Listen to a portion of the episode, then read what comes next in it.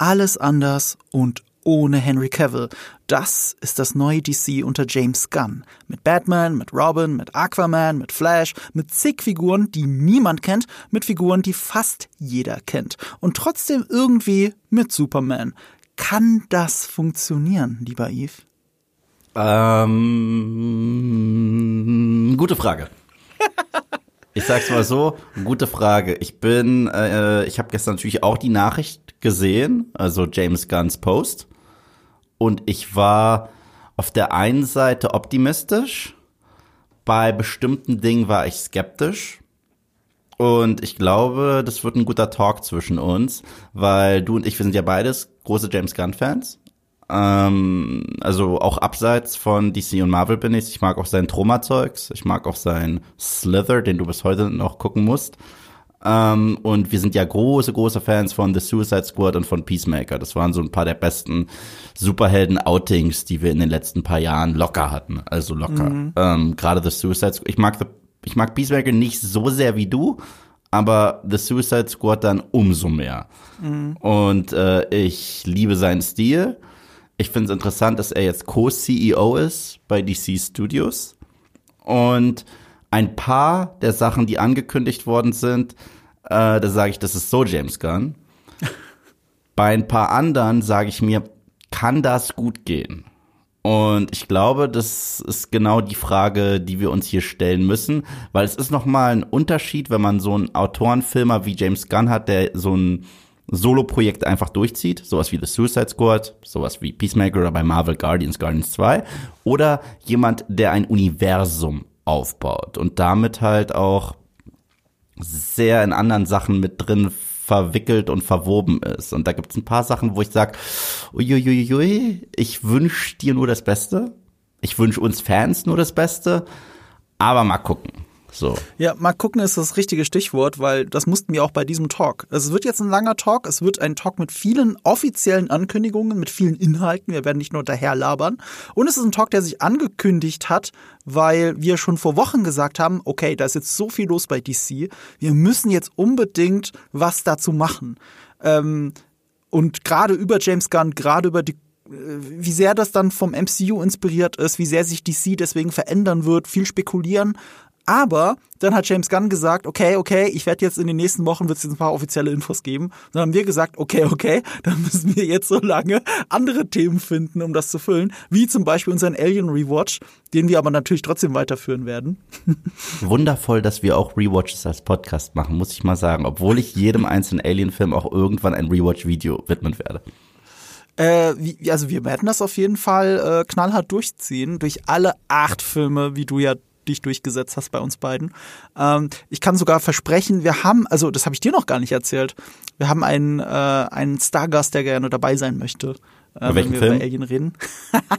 er wollte über Alien 1, aber damit war er zu spät. Alien 3 war? Äh, ich habe ihn für Alien 3 oder Alien 4 eingeplant, gerade weil er Alien 1 als seinen, einen seiner absoluten Lieblingsfilme bezeichnet. Äh, ich verrate noch nicht wer. Das werdet ihr in den. Ich habe dir auch noch nicht verraten. David, das sage ich dir David, nach dem Podcast. David. Ich, ich sag's ja nach dem Podcast. David Heinz Lieblingsfilm, einer seiner Lieblingsfilme ist Alien. Also. Ich glaube, er mag Aliens aber lieber als Alien. Ich auch. Ja, aber der, die Person, die ich meine, sagt, dass Alien 1 einer, ihrer, einer seiner absoluten Lieblingsfilme ist, ever. Hm, das, das ist bei David glaube ich, nicht der Fall. Aber das weiß ich nicht. Ich will David nicht Unrecht tun. Ähm, ich will auch euch nicht Unrecht tun. Ich muss nämlich dazu sagen, so, wir nehmen das jetzt einen Tag nach diesem Breaking News auf. Und wirklich stündlich passiert Neues bei DC.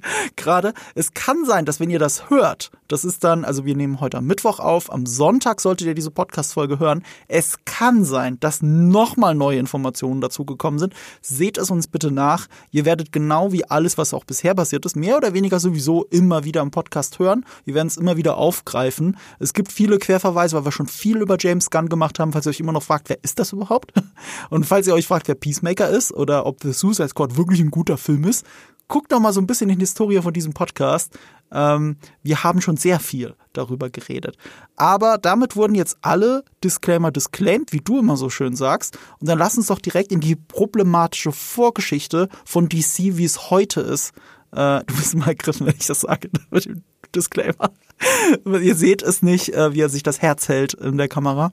Ähm, Eve ist dann immer gerührt. Wir reden erst über die problematische Vorgeschichte. Was ist passiert? Ja, ich habe das jetzt nur genau so ins Skript geschrieben. Was ist passiert? Fragezeichen. Ich weiß gar nicht, ob du die Story besser erzählen kannst als ich. Ich kann sie schnell erzählen. Ja, bitte. Okay, also ähm, 2013 ein Jahr nachdem die Dark Knight Trilogie von Christopher Nolan ihr Ende gefunden hat, Dark Knight Rises, äh, hat Christopher Nolan noch zusammen mit Zack Snyder an einem Superman-Film gearbeitet, Man of Steel, weil parallel kam 2012 The Avengers raus. Und zwar, das war der erste große Crossover-Film aus dem Hause Marvel. Das war noch Peak Marvel Marvel, als die noch so richtig nichts falsch machen konnten, gefühlt, gefühlt. Und ähm, da hat sich Warner natürlich auch ein derartiges cinematisches Universum äh, gewünscht. Christopher Nolan hatte kein Interesse, Regie zu führen bei einem Superman-Film, war aber bereit zu produzieren. Und dann gab es eine Zusammenarbeit zwischen ihm und Zack Snyder. Man of Steel kam in die Kinos, war ein sehr Snyder-mäßiger Superman-Film mit Henry Cavill, war ein Kassenerfolg. Und dann dachte man sich, okay, aber wir müssen Schritt halten mit DC, äh, mit Marvel. Und Zack Snyder hatte dann seine Vision, die er so ein bisschen ausgemappt hat. Die war aber sehr, sehr, sehr gehetzt. Das heißt, im zweiten Film schon, 2015, Batman wie Superman Dawn of Justice, der Titel sagt es allein schon, es ist nicht Man of Steel 2, es ist Man of Steel 2, es ist gleichzeitig Batman, es ist gleichzeitig Batman wie Superman, es ist gleichzeitig der Anfang der Justice League es ist gleichzeitig Lex Luthor und es ist die Doomsday Story. Mhm. Alles in einen Film gepresst. und obwohl du und ich, glaube ich, eine Liebe, eine gewisse Liebe für diesen Film haben, blieb der Film hinter den Erwartungen zurück. Es war jetzt kein Kassenflop, aber die Kritiken waren lauwarm und ein Film, in dem Batman gegen Superman kämpft, war nicht so erfolgreich wie ein Film, in dem Iron Man gegen Captain America kämpft, der ja mhm. nur ein Jahr später rauskam, Captain America Civil War. Dann zu Zack Snyders Vision gehörte auch noch die Zusammenarbeit mit Patty Jenkins am ersten Wonder Woman Film, denn er hat ja sie gecastet tatsächlich. Er hat ja sie tatsächlich entdeckt. Mhm. Und ähm, 2000 also Gal Gadot meinst Gal Gadot, du? genau. Sie nicht äh, Patty Jenkins. Nicht, äh, er hat nicht Patty Jenkins gecastet. Und äh, man merkt auch sehr Zack Snyders Einfluss im ersten Wonder Woman Film. Das ist definitiv die Wonder Woman, die wir kennengelernt haben in Batman wie Superman. Gleichzeitig war der Film etwas optimistischer aber ohne hihi-haha Marvel-mäßig. Das heißt, es war zwar, ich, ich unterscheide ja Marvel und DC immer davon, Marvel ist normale Menschen, die Götter werden mhm. und DC ist häufig Götter, die lernen Menschen zu werden. Und Wonder Woman war ein toller Film dafür, der erste. Und dann gab es ganz große Probleme weil abgesehen von Wonder Woman blieben die Filme ein bisschen hinter den Erwartungen zurück und die Kritiken waren gerade nicht so positiv. Erst recht. Oh, da muss ich reinkrätschen, das stimmt ja nicht ganz. Nee, Suicide Squad habe ich noch vergessen, sorry. Ja. Äh, das war, der kam direkt nach Batman wie Superman. Ja, der war mega erfolgreich. Der war mega erfolgreich, aber ist halt hinter den Kritiken zurückgebracht. Äh, ja. äh, ähm, äh, die Kritiken waren nicht gerade nett mit dem Film. Man darf auch nicht vergessen, dass da die erste kreative Änderung schon stattgefunden mhm. hat, weil Batman wie Superman war vielen Leuten zu trist und dann wurde der Film in der Post komplett nochmal umgeschnitten, neue Musik untergelegt, um einen eher upbeat Ton zu haben tatsächlich. David Ayer hatte ja eine Vision und der hatte gar nicht diese ganzen Pop-Hits da drin. Das war jetzt nicht sein Wunsch. Und The Suicide Squad kam zwar bei den Kritiken nicht so gut an, war aber ein Kinoerfolg. Also war ja. definitiv ein Kinoerfolg. Dann kam Wonder Woman, das war gefühlt der erste Film, der wirklich allen gefallen hat. Gefühlt. Also positive äh, Kritiken, mhm. Box-Office-Erfolg und Gal Gadot auf einmal Hollywood-Star. Das ist passiert. Mhm. Und dann sollte Justice League kommen. Aber da fangen dann die richtigen Probleme an. Weil auf der einen Seite hat DC gesagt, es soll etwas mehr lighthearted sein, was ein Problem ist, weil wenn man sich Zack Snyders Vision anguckt, die war bierernst. Dann gab es Probleme ähm, mit einem gewissen Herrn Cavill, der parallel noch Mission Impossible gedreht hat. Für mhm. diesen Film hat er einen Schnurrbart und äh, durfte ihn sich auch vertraglich nicht äh, abrasieren für Reshoots. Dann gab es eine Familientragödie bei Zack Snyder, eine ganz fürchterliche, und er hat das Projekt verlassen. Man hat sich dann Joss Whedon engagiert, der Typ, der die Avengers gemacht hat, und gesagt, der wird jetzt Reshoots sehr intensive Reshoots drin und gleichzeitig soll der Film auch nicht mehr so lang und aufgeblasen sein. Ich glaube, er durfte nicht über zwei Stunden gehen. Ich glaube, das, ich glaube, das war tatsächlich die Geschichte. Er durfte nicht über zwei Stunden gehen. Der war genau zwei Stunden, glaube ich. Genau, genau. Aber er durfte nicht drüber sein. Und dann haben wir diesen Film bekommen, der eine absolute Katastrophe war. Man kann es nicht anders sagen. Also man hat direkt gemerkt, äh, wenn Ben Affleck in Shape war, waren das noch alte Sachen. Wenn er nicht in Shape war, waren das neue Sachen. Es gab diesen seltsamen Joss Whedon Humor. Dabei mag ich ja Joss Whedon Humor, aber er hat überhaupt nicht funktioniert. Der Film war hässlich wie die Nacht. Und äh, ja, die ganzen Memes über Henry Cavills Mund, klar. Der Film war definitiv kein Box-Office-Hit, was krass ist, weil die Justice League war mal wesentlich bekannter als mhm. die Avengers. Ja, er war aber auch kein Flop, muss er man Er war kein sagen, Flop, aber ja. er ist so hart hinter den Erwartungen zurückgeblieben. Ja. Ich glaube, letztendlich war er doch ein Flop wegen den ganzen Reshoots und wegen der äh. Selbst da wäre ich mir nicht sicher, weil, ähm, guck mal, mit relativ minimalem Budget hat dann ein Just, der Recut von Justice League war ein relativ großer Erfolg für HBO. Ja, das ist ja also, später. Also, also, also ich, ja, das ist später, aber insgesamt ist das Projekt, glaube ich, ein Plus, aber ein Image negativ und für alles Mögliche. Naja, also ich sag's dir, der originale Justice League, Budget 300 Millionen, mhm. plus Marketing muss man mit 600 Millionen rechnen. Ja, ich, äh, das ist halt die Frage. Ich würde sogar fast sagen, da ist wahrscheinlich das Marketing schon mit drin, aber das weiß man nicht so genau. meistens steht das nicht im Budget drin. Also ja, meistens, meistens dann sagt man immer das Doppelte, aber der hat keine 300 Millionen gekostet, der Film. Das ist das Budget des Films, 300 Millionen. Ja, aber dann ist halt nicht Marketing vergessen, wegen drin, extensiven also Reshoots und so weiter und Regiewechsel ja, und ich weiß. Und äh, der Film hat dafür nur 650 Millionen eingespielt. Das ist nicht gut. Das ist definitiv nicht gut. Und äh, danach hat man gesagt, okay, wir konzentrieren uns jetzt eher auf Solo-Projekte. Klar, die spielen irgendwo noch in diesem interconnected Universum, aber äh, darauf legen wir erstmal nicht mehr den Fokus. Mhm. Und dann war der Erfolgshit dieses DCUs, DCEUs, damals wurde es noch so genannt, Aquaman. Mhm. Aquaman war ein unfassbarer Hit. Über eine Milliarde als einziger von denen, glaube ich. Ja, äh, Shazam war ein Hit. Gemessen am Budget, weil der hat kleines Gemessen, Budget gehabt. Ja, klar, aber ja. darfst halt nicht vergessen, der Film hat zwischen 80 und 100 Millionen gekostet mhm. Und hat 360 eingespielt. Also das ist schon ein Hit, das ist definitiv ein Hit. Dann kamen Projekte, wo sie sich gesagt haben, wir trauen uns auch mal ein bisschen R-Rated zu sein und wir geben Leuten die Möglichkeit, ihre Vision umzusetzen. Dann kam sowas wie Birds of Prey. Das ist hart gefloppt. Also, weil Harley Quinn war ein populärer mhm. Charakter schon immer und war ein sehr populärer Charakter im ersten Suicide Squad. Ist gefloppt. Ich fand den Film auch ziemlich beschissen, ehrlich gesagt, aber das ist ja nur meine Haltung dazu. Ähm, und dann gab es diese ganze Fan-Thematik. Gibt es diesen Snyder Cut denn? Gibt es ihn? Gibt es ihn nicht? Und äh, ich, ich gehe mal ganz kurz noch mal die ganze his, äh, hier warte. Okay. Du gehst die komplette Liste durch. Ja klar, klar, klar, klar. Ähm, also äh, die Fanstimmen wurden größer. Gibt es diesen Snyder Cut? Gibt es ihn? Gibt es ihn? Gibt es ihn? Anfangs äh, wurde gesagt, ja, wenn du das glaubst, dann glaubst du auch an UFOs und so weiter. Aber Zack Snyder hat es dann irgendwann bestätigt. Der Cast hat es bestätigt. Und parallel während der Pandemie wurde dann Wonder Woman 1984, mhm. der zweite Wonder Woman Solo-Film. Ja, okay, sorry, lass mich kurz reinkrätschen. Zack Snyder hat nicht den Zack Snyder Cut bestätigt. Da muss ich mal genau sein, weil ich ganze Videos drüber gemacht habe. Er hat den Rough Cut bestätigt. Ja, genau. Es gab nie einen Snyder Cut, den hat er extra gemacht für den Snyder Cut, den wir dann gesehen haben. Das heißt, eine komplette normale Post-Production ist in den Film reingeflossen. Yeah. Also, ja. Aber Wonder Woman 84 kam dann raus auf HBO Max mhm. und wurde verrissen. Und es mhm. war halt der erste Film, wo Patty Jenkins komplette Kontrolle hatte über den Charakter Wonder Woman. Und der Film war super cheesy und der war auch einfach nicht gut. Und Snyder Cut war dann aber ein mega Streaming-Hit, was so ein bisschen der Geist der Vergangenheit war, der uns jetzt nochmal erschienen ist, weil so hätte die Justice League ausgesehen, wenn Zack Snyder am Ball geblieben wäre. Mögliches Sequel deutet der Film sogar an, was wir nie kriegen werden. Sogar Jared Leto hat man zurückgebracht als Joker, aber da ist ja nichts draus geworden.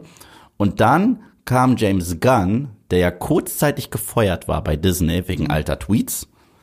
Und er war damals, das hat er zumindest auch bei mir im Interview gesagt, er war neidisch auf David Ayer, dass der Suicide Squad bekommen hat, weil das war eigentlich immer sein absolutes Traumprojekt, noch viel mehr als Guardians. Mhm. Und DC kam dann mit einem Haufen Geld auf ihn zu und meinte, hier, äh, du kannst, was, Disney feuert dich, äh, so mach doch für uns ein The Suicide Squad, du darfst machen, was du willst. Und hat er ein Reboot-Sequel gemacht, mhm. über das wir sehr ausgiebig gesprochen haben. Hört euch einfach den Podcast an. Im Kino war das kein Erfolg, aber auf HBO Max war es einer. Sogar größer als Justice League, muss man dazu sagen. Genau. Noch viel und mehr. kurz darauf hat, also das Studio war auch so krass zufrieden damit, dass ihm, dass schon nach den ersten Test-Screenings ihm grünes Licht gegeben wurde für eine Peacemaker-Show. Die er in der Pandemie geschrieben hat. Und äh, über die haben wir auch geredet. Und die war der größte HBO Max Serienerfolg. Genau. Von allen HBO Max Serien bis dahin. Und dann kam erneut der Geist der Vergangenheit mit einem Wrestler namens äh, Dwayne Johnson, der gesagt hat, er macht Black Adam. Und das ist ja eigentlich ein Charakter, der sehr verbunden ist mit sowohl Superman als auch Shazam. Mhm. Und Wunder, Wunder, Henry Cavill taucht auf in der Post-Credit-Scene. Und alle dachten, okay, also Ben Affleck wird zwar aussteigen als Batman, weil er keinen Bock mehr hat, aber Henry Cavill will's ja. Der ist zurück. Und kurz darauf kam dann die Nachricht, äh, James Gunn ist jetzt Co-CEO zusammen mit Peter Safran bei DC. Und die mappen jetzt ein ganz neues Universum aus, obwohl sie auch ein paar Sachen behalten. Und sehr schnell wurde klar, es wird einen Superman-Film geben, in dem Henry Cavill aber nicht mehr mitspielt. Er hat dann DC komplett verlassen. Ähm, Dwayne Johnson ist auch komplett raus und auch ziemlich stinkig. Ich glaube, da ist, spielt sein Ego eine große Rolle, weil er hat ja 20.000 Mal gesagt, die Hierarchie des DC-Universums wird sich komplett verändern. Stimmt. Sein Film war der krasseste Stinker finanziell und das hat er, damit hat er halt nicht gerechnet. Und damit war aber auch leider der Traum tot für die Rückkehr von ähm, äh, Henry Cavill. Ja, aber so ganz, das müssen wir noch aufdröseln. Das machen wir nicht an der Stelle. Lass uns noch mal ganz kurz ähm, ich muss jetzt ganz kurz sagen, was parallel dazu passiert ist, was du gerade gesagt hast. Ja. Weil nach diesem Misserfolg von Joss Whedons Justice League, seitdem war Walter Hamada mhm. äh, in, in, charge äh, bei äh, DC für Warner. Und unter ihm sind halt all diese Filme danach entstanden, eben auch diese super schlechten wie Wonder Woman 1984. Äh, in der Zeit äh, hat zumindest der Darsteller von Cyborg, Ray Fisher, ihm vorgeworfen, dass Hamada aktiv eine Investigation ähm, behindern würde, die klären soll, ob äh, Joss Whedon rassistisch gegenüber und sexistisch gegenüber Ray Fisher und äh, Gal Gadot war. Ähm, damit wurde, wurde auch Hamada, dieser Name, so, so Namen hört man ja sonst nicht, außer bei Kevin Feige vielleicht, so ein Studiochef, wurde dann wirklich durch die Presse gezogen. Das waren so erste Anzeichen. Dann hat äh, Warner ist ja auch sehr wankelmütig, was ihre Strategie angeht. Und die haben Batgirl gecancelt. Mhm. Gecancelt, einen Film, den, in den sie 80 Millionen Dollar, so glaube ich, zu dem Zeitpunkt reingesteckt hatten. Den haben sie gecancelt, weil Warner im Hintergrund ja gerade mit Discovery fusioniert. Und äh, da wurden viele Projekte gecancelt, weil man die dann auch vor den Steuern absetzen kann. Als Verlust. Äh, man muss dazu sagen, es hätten sie nicht gecancelt, wenn sie davon ausgehen würden, dass diese äh, Projekte super erfolgreich sind. Die haben, die haben selber schon gesehen und ganz ehrlich, wenn man das Material von Batgirl sieht, das man bis jetzt sehen konnte, dass das, dass das sowieso nicht gut funktionieren wird und viel zu teuer ist. Also haben sie den Film gecancelt. Gab es einen riesen Fanaufschrei. Ich kann es ehrlich gesagt verstehen, warum sie das gecancelt haben. Und äh, krass, wusste ich bis nicht bis zur Recherche für dieses äh, für diesen Podcast. Walter Hamada hat selber erst erfahren, dass sie Batgirl gecancelt haben bei einem Testscreening von Black Adam. Da mm. haben sie es ihm gesagt. Die haben ihn nie in die Entscheidung involviert, Batgirl zu canceln. Und äh, er war, er wollte dann gehen, er wollte selber resignen, hat aber hat sich aber breit treten lassen, wenigstens bis zum Release von Black Adam noch dabei zu sein. Und dann ist er gegangen. Und damit war er raus. Und dann kamen eben James Gunn und Peter Safran rein. Ja, und hinzu muss man auch noch sagen, dass Batgirl trotzdem mit einem kleinen Hype kam, weil es hieß, Michael Keaton würde zurückkehren mhm. als Batman. Und er ja. soll ja immer noch auftreten im geplanten The Flash-Film. Genau. So, das und der, in, in dem ja auch Ben Affleck ein letztes Mal zu sehen sein soll, als ja. ebenfalls Bruce Wayne.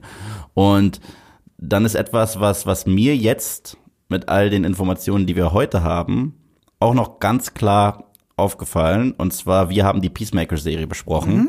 Woche für Woche. Spoiler für Peacemaker ist jetzt egal, sorry. Wir sprechen nämlich auch über Sachen. Nee, mach doch keinen Spoiler für Äh, mu Peacemaker. muss sein, muss hier wirklich sein. Sorry, es Nee, lässt nee, sich nicht, muss nicht. Das kann man auch lose sagen. Pass auf. Ich, ich, sag, ich weiß genau, was du sagen willst. Lass es mich bitte anders formulieren.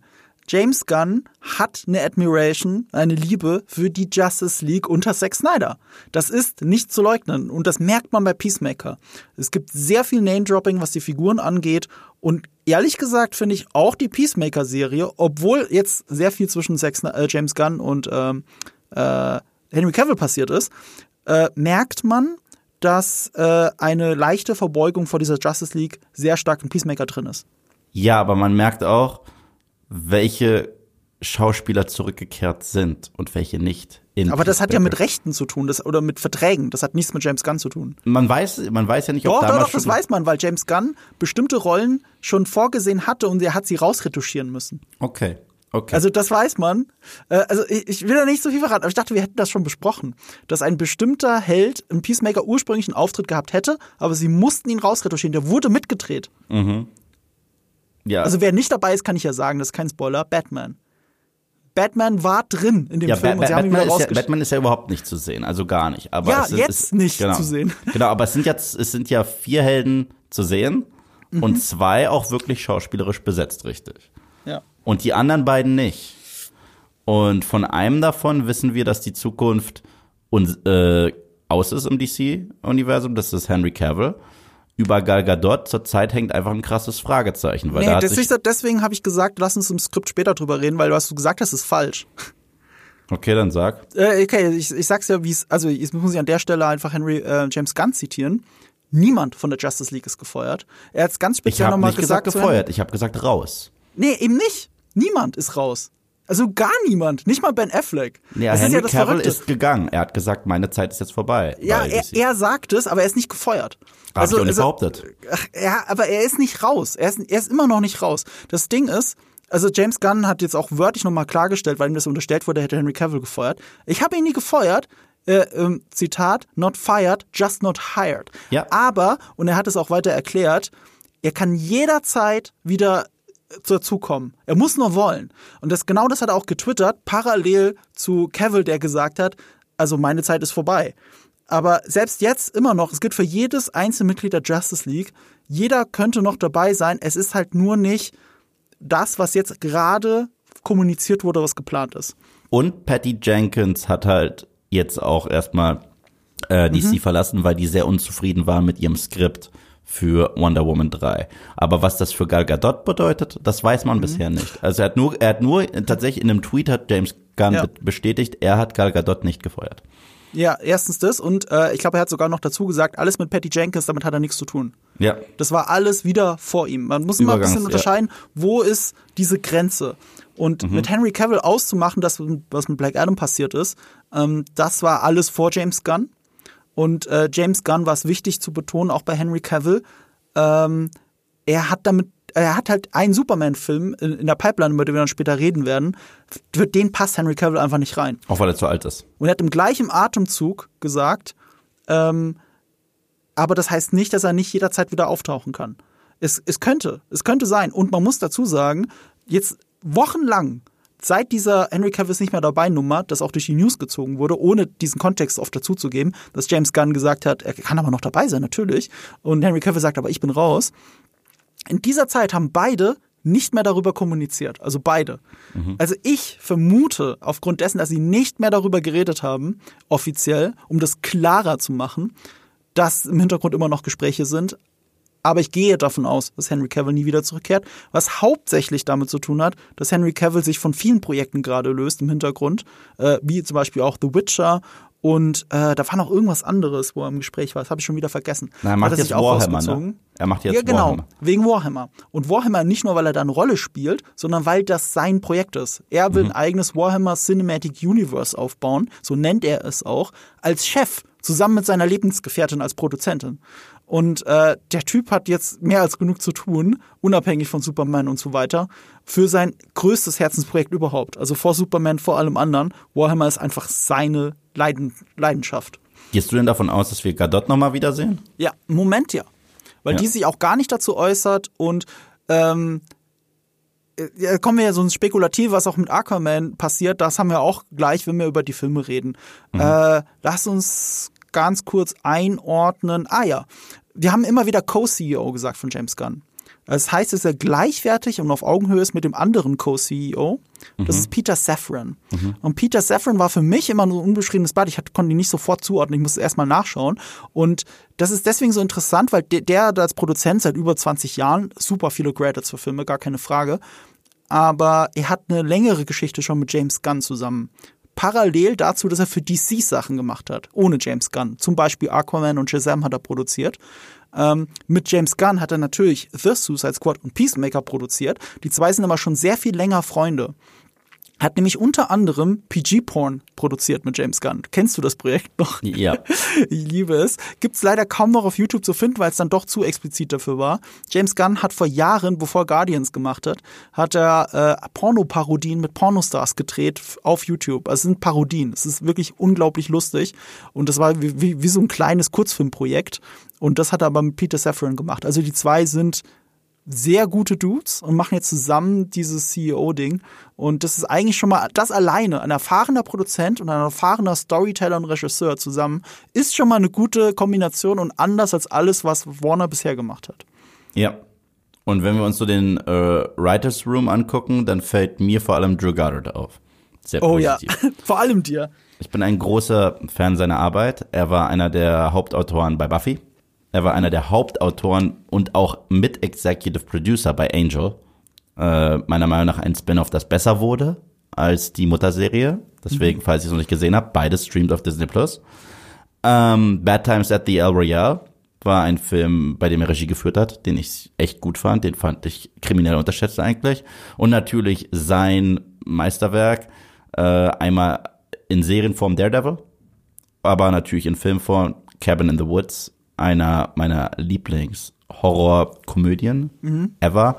Natürlich, hier schließt sich der Kreis. Äh, seine Zusammenarbeit mit Joss Whedon ist halt legendär. Buffy, Angels sind äh, Joss Whedon-Serien. Und zu Cabin in the Woods hat Joss Whedon das Skript geschrieben, was ganz witzig ist, weil ich habe mal ein Fantheorie-Video gemacht, denn man könnte, natürlich stimmt das nicht, das stimmt nicht, was ich jetzt sage, aber man könnte Cabin in the Woods als Bindeglied zwischen allen Joss Whedons Serien betrachten und es würde Sinn ergeben. Also Buffy, Angel, Firefly, Echt? Cabin in the Woods. Würde krass Sinn ergeben. Ich habe dazu mal ein Essay gemacht auf einem uralten Kanal und es macht richtig zu Spaß. Firefly. Zu, sogar zu Firefly. Also das erzähle ich dir, wenn dieser Podcast vorbei ist, weil es, weil es viel zu, ähm, äh, weil es jetzt viel zu sehr abweicht mhm. von dem, worüber wir sprechen.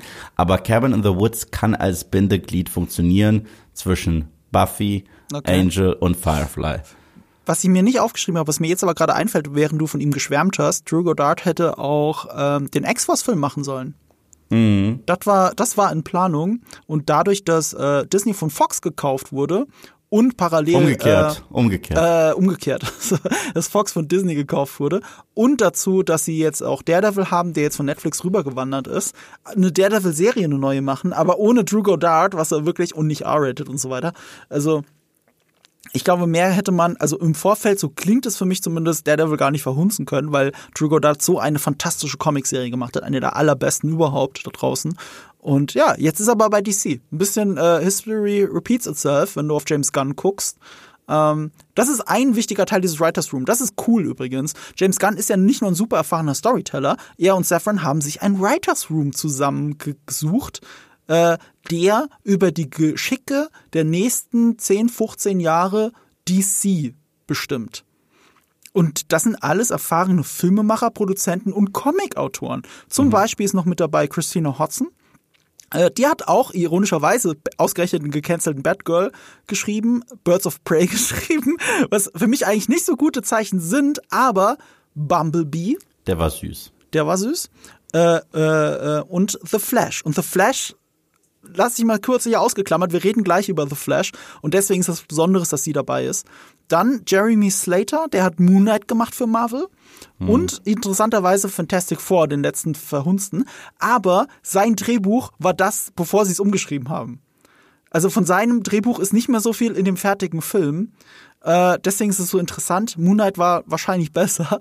Aber äh, Moonlight auch, war sehr lauwarm. Ich bin, ich. ich bin auch nicht der größte Fan von Moonlight, aber ich finde das inszenatorisch schlimmer als das Drehbuch. Aber es ist ein anderer Punkt. Wir haben ja mal drüber geredet hier im Podcast. Ja. Schaut einfach nach. Ich finde inszenatorisch ist Moonlight super schwach. Äh, an dem Drehbuch liegt es nicht unbedingt. Interessant ist auch Crystal Henry für mich, weil sie war Autorin von Watchmen.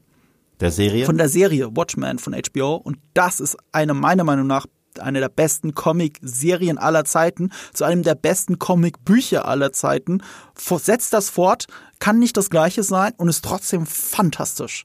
Ich also bin ja kein großer Fan, ne? Also ich bin, ich bin ja kein großer Fan der Watchmen-Serie. Ach, echt jetzt? Echt jetzt. Aber das Holy ist, shit. Aber das ist, das, das ist eine Diskussion für ein anderes Mal. Ich dachte, du hättest sie nie gesehen. Ich habe sie auf, auf dein Rat nachgeholt. Ach, witzig. Und, ähm, ich dachte, du guckst nie, was ich dir rate. Ich war ja, äh, äh, ich, ich finde sie jetzt nicht scheiße, aber ich finde sie overhyped und ich finde sie sollte nicht mal in einem Atemzug mit Alan Moores Werk erwähnt werden. Oh, ich, ich finde es wirklich, ähm, ich halte es da mehr, um die Diskussion abzukürzen, mehr wie äh, der Creator der Watchmen-Serie, wie heißt er nochmal? Was, Damon Lindelof? Damon Lindelof, ja. Ja, Damon Lindelof hat gesagt, Watchmen, das Comicbuch ist so geil, weil es auf, weil es all die Comic-Konventionen genommen hat und drauf geschissen hat.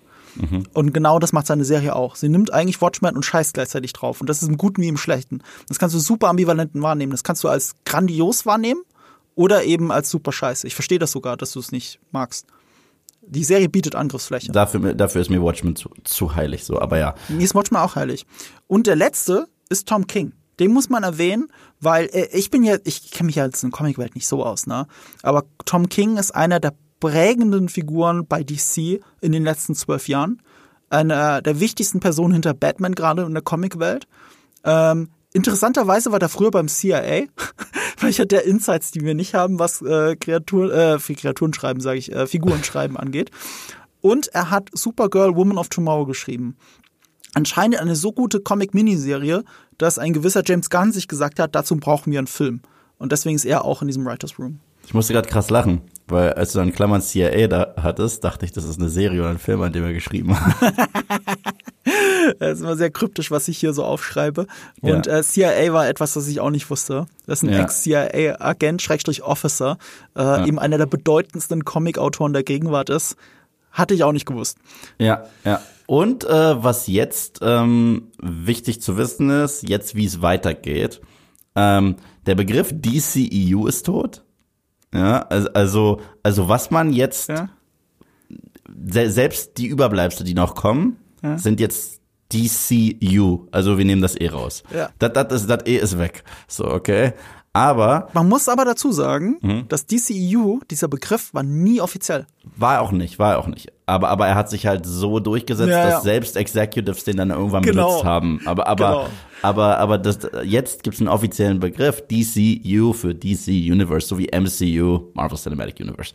Und ähm, es gibt aber Sachen bei DC, die abseits spielen, dieses äh, von, äh, von dem DCU oder von dem, was wir früher DCEU genannt haben. Das war schon immer so. Äh, letztes Jahr hatten wir äh, von Matt Reeves The Batman, Todd Phillips Joker, mhm. äh, sowas wie Teen Titans Go, all solche Sachen. Natürlich mhm. haben die damit nichts zu tun.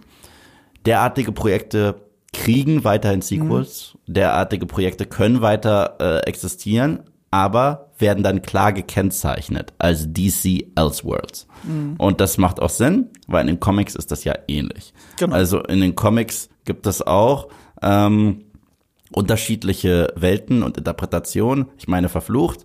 Es gibt immer noch äh, ähm, Superman Red Sun wo er ein Held für die Kommunisten wird, das gibt es auch in den Comics. Mhm. Und das hat nichts zu tun mit dem normalen Comic Run oder mit den New 52s oder ja. sonst was. Das ist eine, eine Elseworld-Story mhm. quasi auch.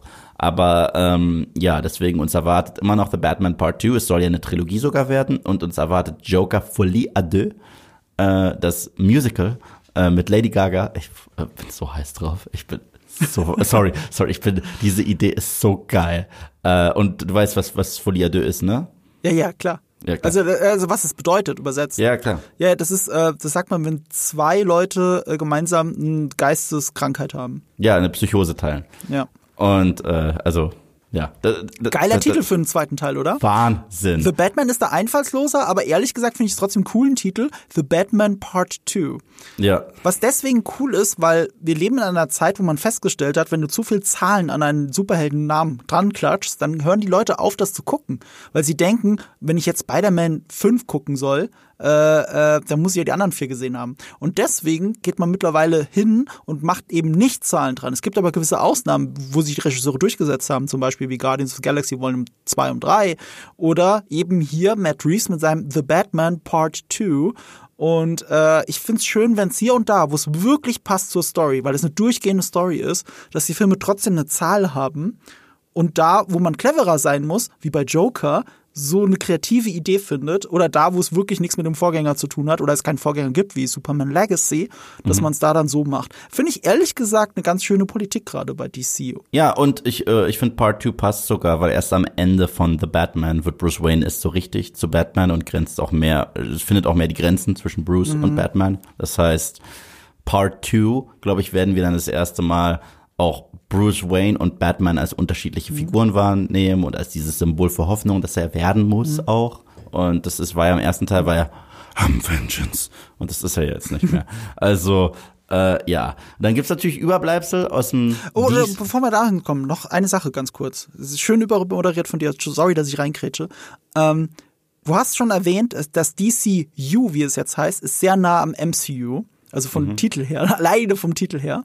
Ähm, aber nicht nur das, sie äh, haben eine Phase eingeführt. Ja, ja, Also ja zu der komme ich noch, zu der komme ich noch, zu der komme ich noch. Deswegen, ich wollte nur erstmal nennen, Mhm. was alles noch Überbleibsel ist, was wir noch an Filmen kriegen, weil die Phase geht dann ja erst richtig Ich, los. ich weiß, was du meinst, aber da müssen wir mehr drüber reden, über die einzelnen Ja. Filme. Deswegen habe ich es ja extra aufgeschrieben. Deswegen würde ich das gar nicht so ab, aha, Okay. wie du es gerade versuchst. Äh, der Chapter One wurde jetzt, ganze zehn Projekte wurden für Chapter One angekündigt. Wichtig zu sagen, das sind nicht alle Projekte von Ja. Chapter One. Ich glaube, er hat auch keinen Zeitraum für Chapter One genannt. Das kann ewig gehen. Dieses Chapter One, diese Phase 1, hat aber noch einen Untertitel, den ich sehr schön finde. Der passt zu dem, was du am Anfang gesagt hast, dass es immer um Götter geht im DC und wie sie zu äh, Menschen werden. Ähm, Es heißt Gods, and Monsters. Super. Sehr schön. Ist ein Cooler Super. Titel. Ich liebe das. Chapter One, Gods and Monsters. Ja. Das ist wirklich wie von einem Comic Run, das Cover einfach so. Das ist, äh, ich finde das cool. Das sind die kleinen Sachen, die mir gefallen. Und ein, einen großen, großen entscheidenden Unterschied von äh, DCU zu MCU ist, dass diese äh, Gleichgeschaltheit von ähm, äh, von alles, was im DCU spielt und nicht in den Elseworlds, alles, was im DCU ist, inklusive Animation und Videospiele, ist kanonisch. Das soll sogar so weit gehen, dass Sachen, die in Animation von einem gewissen Sprecher eingesprochen werden, dass der die Rolle dann auch in der Realversion spielen würde, wenn das denn passiert. Ja, ja, ja. Äh, und da kommen für mich ein paar Probleme tatsächlich. Weil ich war schon kein Fan davon, dass das MCU irgendwann gesagt hat, ihr müsst auch eigentlich noch einen Streaming-Service haben, damit ihr wirklich alles verfolgen möchtet. Klar, ich weiß, du sagst dann immer, jeder kann jeden Marvel-Film auch so verstehen.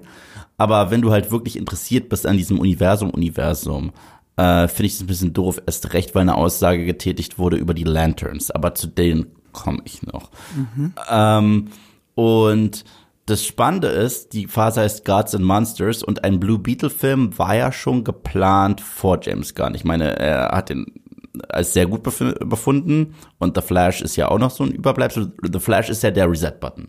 Also ich meine, wir kriegen dieses Jahr noch Shazam äh, Fury of the Gods und da hat auch ähm, äh, da hat auch äh, James Gunn gesagt, dass ähm, Shazam eh so ein bisschen sein Mikrokosmos war. Also wir gehen davon aus, dass Zachary Levi uns höchstwahrscheinlich noch erhalten bleiben wird. Und ähm, aber ich finde es witzig, dass The Flash, dass Ezra Miller unterhalten bleibt. Das finde ich. Naja, also wie gesagt, wir wissen es nicht mit Sicherheit. Ich Das gehe davon aus, dass er also letztens kam wieder was vom Hollywood Reporter und so weiter. Wie gesagt, jeden Tag ist neue Nachrichten, aber ich bleib dabei. Man hat Leute wegen Anschuldigungen teilweise aus Projekten rausgekriegt. Johnny Depp, ähm, Entschuldigung, ich hatte einen Husten. Und das bei Fantastische Tierwesen, wo ein Ezra Miller bleiben durfte. Nachdem es, ich, ich glaube, während wir reden, verhaut er gerade Menschen. So. Und, also, äh, und es war ja auch alles on cam. Also, ob er die, ich, und, äh, das finde ich krass. Das finde ich wirklich krass. Also der eine Vorfall war on Cam. ähm, aber der war auch sehr vage, weil man nicht weiß, was wirklich passiert ist. Äh, und da wurde dann ähm, Fantastic Beasts gedreht. Dann Mhm. kamen die anderen Fälle dazu und danach kam aber erst der Film raus. Mhm. Also das, äh, äh, guck mal, Stand jetzt würde ich sagen, wirst du normalerweise in keinem Warner-Film mehr sehen. Mhm. Aber im Hintergrund sollen ja, das sind nämlich diese Gerüchte, Gespräche sein, ob man das irgendwie regeln kann oder nicht. Ich glaube, ich, ich tue mich da auch schwer, ihn äh, zu canceln, weil der Typ hat offensichtlich geistige Probleme. Das Ja, ist ja okay. nichts, dass er eine kriminelle Ader hat. Der Typ ist ja verrückt, wenn du das liest. Der hat ja ganz andere Probleme. Aber das gleiche kannst du ja auch sagen über eine toxische Beziehung mit Amber Heard und, und äh, Johnny Depp. Wenn, wenn jemand einem ins Bett kackt, dann ist er auch. Ja, aber diese Whataboutism-Diskussion will ich gar nicht führen. Ich will nicht Sachen miteinander vergleichen. Ich will nur sagen, ähm, ich tue mich schwer damit, ihn an den Pranger zu stellen. Ich, ich, ich kenne ihn ja nicht. Und, Du, ich bin äh, generell, du würde kennst mir- mich. Ja, ja, ich, weiß, ich weiß. Ich bin gar weiß, kein so Fan, meinst. irgendwie äh, äh, Hardcore-Leute zu canceln. Ich bin, ich bin äh, da generell kein großer Fan von. Ich finde interessant, dass alle aufgeschlossen sind. Das will ich damit Ähm, Ja. sagen. Also auch ein James Gunn, der hat sich gerade dazu geäußert, indirekt, weil darauf wird er ja auch angesprochen auf Ezra Miller. Und er hat gesagt, ähm, gerade er, weil er ja selber Erfahrungen damit gemacht hat bei Marvel, äh, wenn jemand was sagt, und das war auf Zachary Levi auch bezogen, Mhm. wenn jemand was sagt, ähm, nur deswegen werde ich niemanden feuern oder so. Wenn Ja. es moralisch fragwürdig ist, dann reden wir über was ganz anderes. Ähm, nur weil ich mit der Meinung von jemandem nicht übereinstimme, heißt das nicht, dass ich ihn feuern werde. Ja, sorry. So viel hat er dazu gesagt, sehr vage und, äh, und hat damit sehr vieles noch offen gelassen, aber zumindest wissen wir, wo James Gunn steht. Was gut ist, was wirklich gut ist. Weil ich mag diesen Diskurs sonst überhaupt nicht, ehrlich gesagt. Ähm, zum Beispiel wird James Gunn niemals mit Jared Leto zusammenarbeiten, das wissen wir deswegen, weil er findet Ja. Jared Leto moralisch fragwürdig. Das hat James Gunn schon sehr oft gesagt, aus bestimmten Gründen. Ob das jetzt stimmen oder nicht, sei dahingestellt. Aber James Gunn ist so überzeugt davon, dass er wahrscheinlich niemals mit Jared Leto zusammenarbeiten wird. Also den werden wir nie wieder als Joker sehen. Naja, auf jeden Fall Blue Beetle, er ist ein Fan davon. Ähm, ist der erste Film post The Flash, weil The Flash wird ja auch mit Multiversen spielen. Da werden wir Ben Affleck sehen, da werden wir Michael Keaton sehen. Ähm, und per, ich weiß nicht, ob sie die Flashpoint-Story durchziehen, ich glaube nicht. Weil wenn man die sieht, müssten auch Jason Momoa und Gal Gadot eigentlich mitspielen. Davon da gehe ich aus. Ich glaube nicht. Witzig, dass du das sagst. Pass auf, äh, du hast ja die Lobo-Frage schon in den Raum geworfen, wegen Aquaman, ne? Ob's- ja, zu, ja? zu der kommen wir noch. Ja, aber das, das hat jetzt damit zu tun, was du gesagt hast. Also vor ein paar, was war denn das, von einer Woche oder so? Ist Aquaman ja, also Jason Momoa ist aus den DC-Studios rausgelaufen und hat so einen so einen Instagram-Post gemacht, wie er glücklich ist. So, und dann haben alle spekuliert, ist er jetzt Lobo? Ist er jetzt nicht, ist es das, ist es das? Und ich glaube, ich persönlich glaube, das heißt nicht, dass es stimmt, dass es damit zu tun hat, dass sein Aquaman weiter bestehen kann im DCU. Also das, was äh, James Gunn angedeutet hat, dass The Flash eben Blue Beetle vorbereitet und Blue Beetle, der steht noch eher so für sich, aber Aquaman dann ähm, so der letzte Film in diesem DCEU ist, aber auch eine Art Überleitung. Aber es ist krass witzig, weil James Gunn schafft es auch, Fragen zu beantworten, ohne Fragen zu beantworten. Muss man dazu sagen. Weil er hat zu Jason Momoa nur Folgendes gesagt, über Jason Momoa. Er hat gesagt, er wird nur einen Charakter in DC spielen. Das ist alles, was er gesagt hat. das habe ich gar nicht gehört. Er hat Ah, genau okay. das gesagt. Also er meinte, Aquaman 2 kommt noch. Und zu der Frage, Jason Momoa wird nur einen Charakter bei DC spielen. Mhm. Das heißt, das kann heißen, dass uns Aquaman erhalten bleibt und Ja. dass sein Franchise war. Und es kann sein, dass Aquaman vorbei ist und Lobo kommt. Ich tippe also, auf Aquaman. Ja, ich, ich sag's mal so. Als ich Game of Thrones Pilotfolge gesehen habe, Mhm. ja, ich bin Hardcore-Lobo-Fan. Also ich habe wirklich, ich habe sogar die Nummer 1 Ausgabe der Comics bei mir äh, eingeschweißt zu Mhm. Okay, Hause. krass. Ich bin ein riesen Lobo-Fan. Und als ich Karl Drogo das erste Mal in meinem Leben gesehen habe, habe ich gesagt, das ist Lobo. Das ist so witzig. Als ich Karl, äh, seinen, seinen ersten Auftritt, ich so, mal den Grau an und das ist Lobo. Ja, ja, das stimmt. Das muss man nur nebeneinander halten, ey. Und dann Holy habe ich damals sein Aquaman-Foto gesehen, ein erstes Set-Foto für Justice League und habe sogar mit Photoshop das ein bisschen grau retuschiert und gesagt, das ist Lobo. Und ich verstehe, warum immer mehr Leute an Jason Momoa herantreten Mhm. und sagen, wärst du nicht ein guter Lobo? Ist so ähnlich wie ich Steven Lang noch viel mehr als Cable sehe. Als, Es ist äh, sogar Brolin. andersrum. Ich meine, Jason Momoa sagt ja, dass Lobo seine Lieblingscomicfigur ist. Passt auch. Der ist geboren dafür. Vielleicht ist er wirklich auch deswegen so glücklich. Ich traue es ihm sogar zu, je nachdem wie abgefahren das ist, dass es möglich ist, dass er Lobo ist im neuen DCU. Ich sag's mal so, zur Strategie von James Gunn, über die wir jetzt noch viel intensiver gleich sprechen werden, würden Figuren wie Lobo passen. Okay, das stimmt. Ja, das stimmt. Äh, Lobo ist eine James Gunn passende Figur, hundertprozentig. Und ich, äh, ich bin übrigens auch der Meinung, dass Stephen Lang der bessere Cable gewesen wäre als Josh Brolin, aber ist eine ganz andere Geschichte. Ähm, das hatten wir der- schon besprochen. Ich weiß, aber ich muss es immer wieder sagen. Okay, dann geht's los mit Nee, nee, nee, nee, nee, bitte lass uns kurz bei The Flash bleiben. Wir sind so drüber gerast, aber da muss man ein paar wichtige Sachen dazu Macht sagen. Flash finde ich. auch. Ja, stimmt. Flash macht das auch. Ich habe es ja vorhin schon gesagt, das ist der Name von der äh, einen im ähm, Writers Room ist wichtig, nämlich Christina Hodson.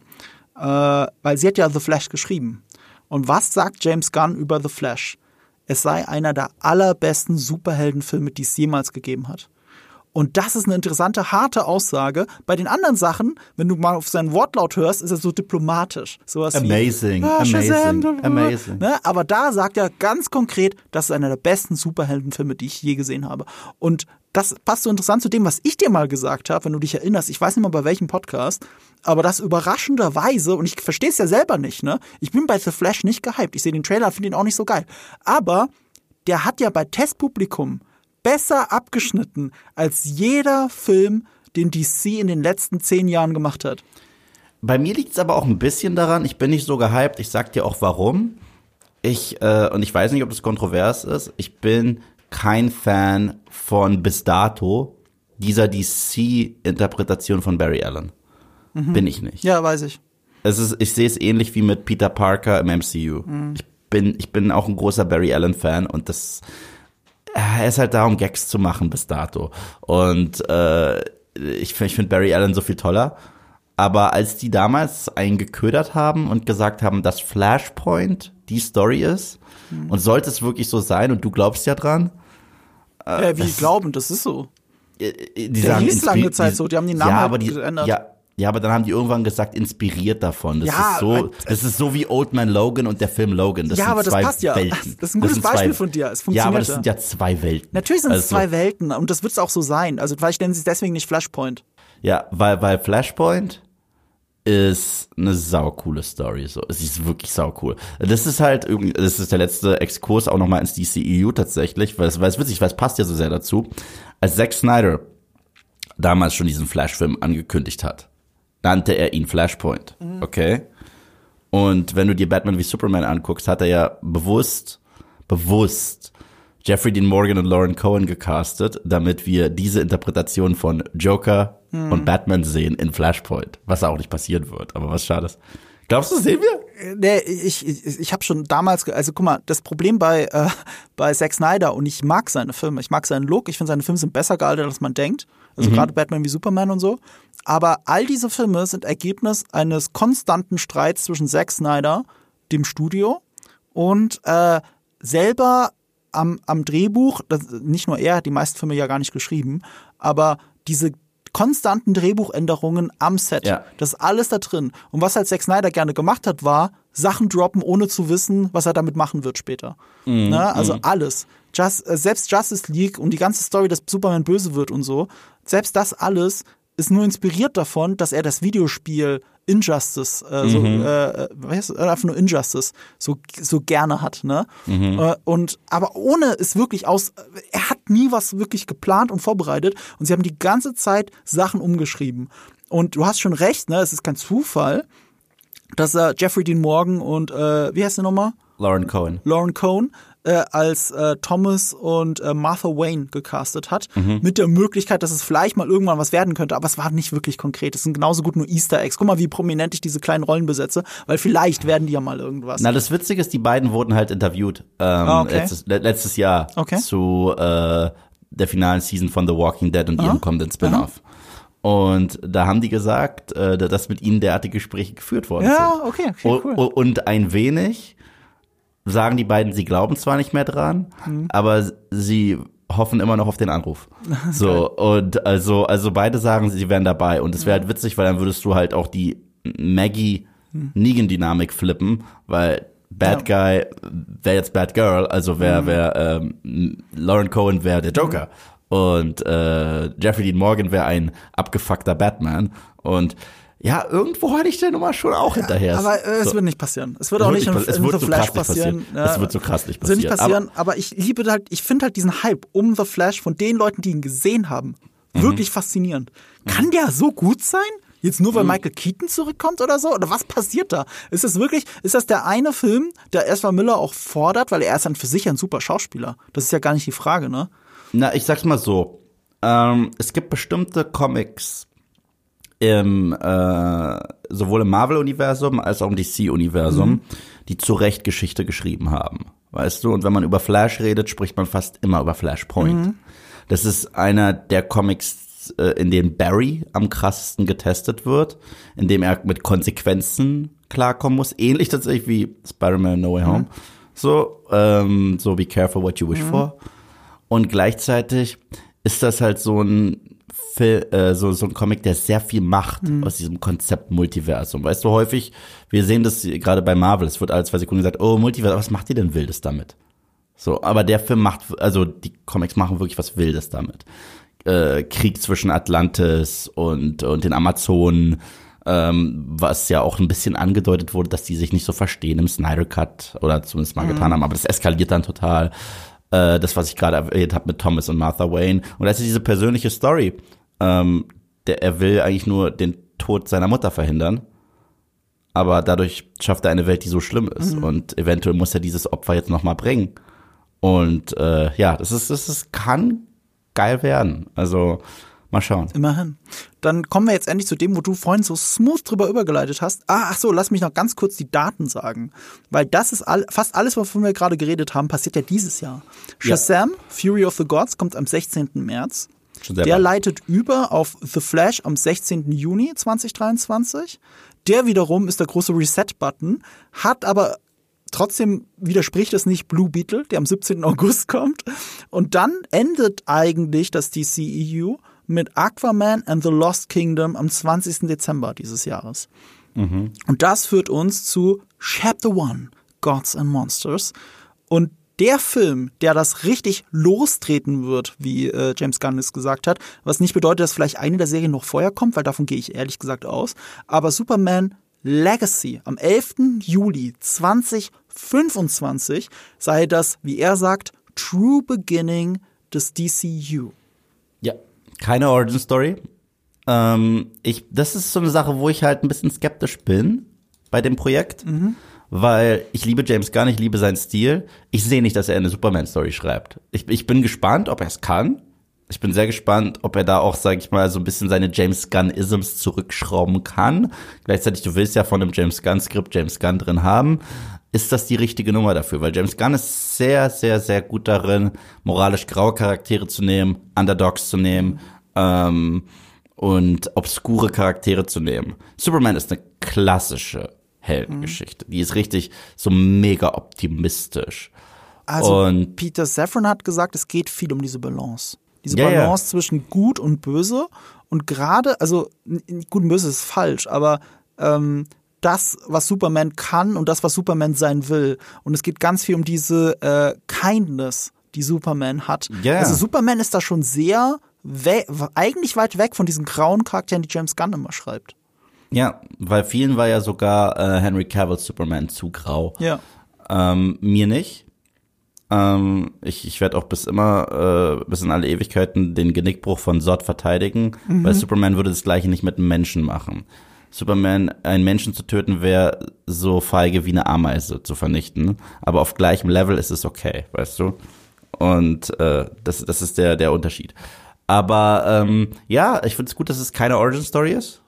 Ich bin gleichzeitig sehr gespannt, weil bei Superman bin ich genauso in der Materie drin wie bei Bruce. Also ich will wissen, wer ist der Clark Kent. Übrigens, Zod ist in den, zumindest laut IMDb, bei The Flash dabei.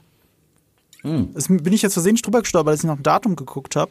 Ähm, Michael Shannon? Ja, aber das kann ja auch sonst was bedeuten. Selbst wenn er nur ein Flashback, weil, äh, guck mal, da muss ja nur eine Szene kommen, mit der Flash durch die Zeit reist und alles durcheinander kommt und dann ist er, blitzt er für zwei Sekunden auch auf. Das kann das bedeuten, das kann auch bedeuten, dass er eine größere Rolle hat. Ich habe gar keine Ahnung. Es ist mir nur bei IMDb aufgefallen, das wusste ich gar nicht. Hm, Archive-Footage wahrscheinlich. Das kann sein, ja.